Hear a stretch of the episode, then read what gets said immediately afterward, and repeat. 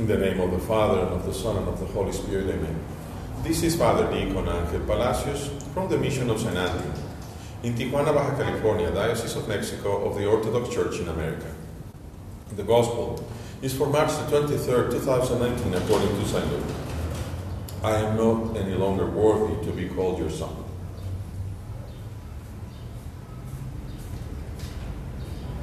Then Jesus said, There was a man who had two sons.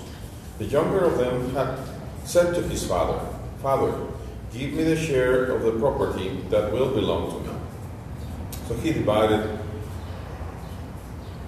his life between them. A few days later, the younger son gathered all he had and traveled to a distant country. And there he squandered his property in dissolute living. When he had spent everything, a severe famine took place throughout that country, and he began to be in need. So he went and hired himself out to one of the citizens of that country, who sent him to his fields to feed the pigs. He would gladly have filled himself with the pots that the pigs were eating, but no one gave him anything. But when he came to himself, he said, How many of my father's hard hands have bread enough and to spare? But here I am dying of hunger. I will get up and go to my father, and I will say to him, Father, I have sinned against heaven and before you. I am no longer worthy to be called your son. Treat me like one of your hired hands. So he set off and went to his father. While he was still far off, his father saw him and was filled with compassion. Ran and put his arms around him and kissed him. Then the son, the son said to him, Father, I have sinned against heaven and before you. I am no longer worthy to be called your son. But the father said to his slaves, Quickly, bring out the, ro- the robe, the first one, and put it on him. Put a, a, a ring on his finger and sandals on his feet. And get the fattened calf and kill it, and let us eat and celebrate. For this son of mine was dead, this son of mine was dead, and is alive again. He was lost and is found. And they began to celebrate. Now his elder son was on the field, and when he came and approached the house, he heard music and dancing. He called one of the slaves and asked what was going on. He replied, Your brother has come, and your father has killed the fattened calf, because he has got him back safe and sound. Then he became angry and refused to go in. His father came out and began to plead with him.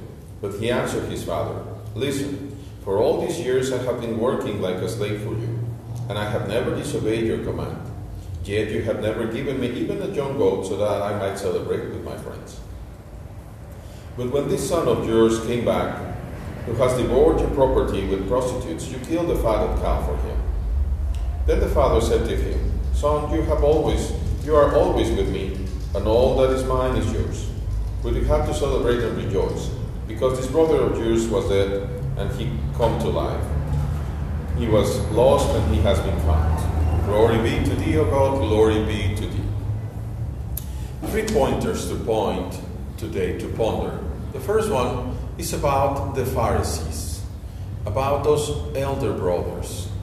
Unfortunately, it comes to, to my attention that the Roman Catholics are increasingly, increasingly indignant. They're, they're attacking constantly the, their, their Protestant brothers. In the first place, the Roman Catholics were the first Protestants. They broke communion with the Holy Orthodox Church in 1054. And from them, they started to split and split and split more and more. And they have many times that very same attitude as we have heard of the older brother. Hey, we have always been with you. We, we respect you. We obey you. Is it true? That is not true. Because if they, there are two commandments that, they, that none of us do really. The first one is to love God with all your heart, with all your life, with all your strength. And then to love your neighbor as yourself. So that you would rejoice if a Protestant is right into the right uh, faith. As we rejoice in the Orthodox When we receive a Protestant, when we receive a Roman Catholic, we rejoice. The second point is that of the younger son. He went away, he squandered his property, his life, but then all of a sudden, he realized that he was dying of hunger. The fun was out of it.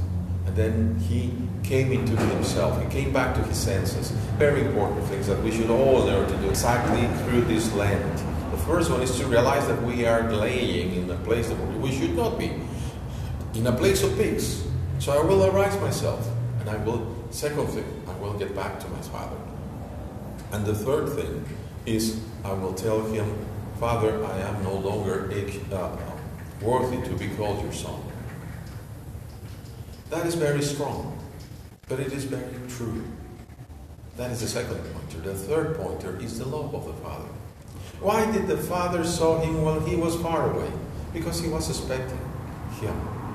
The Father is always expecting his sons, his daughters, you and me.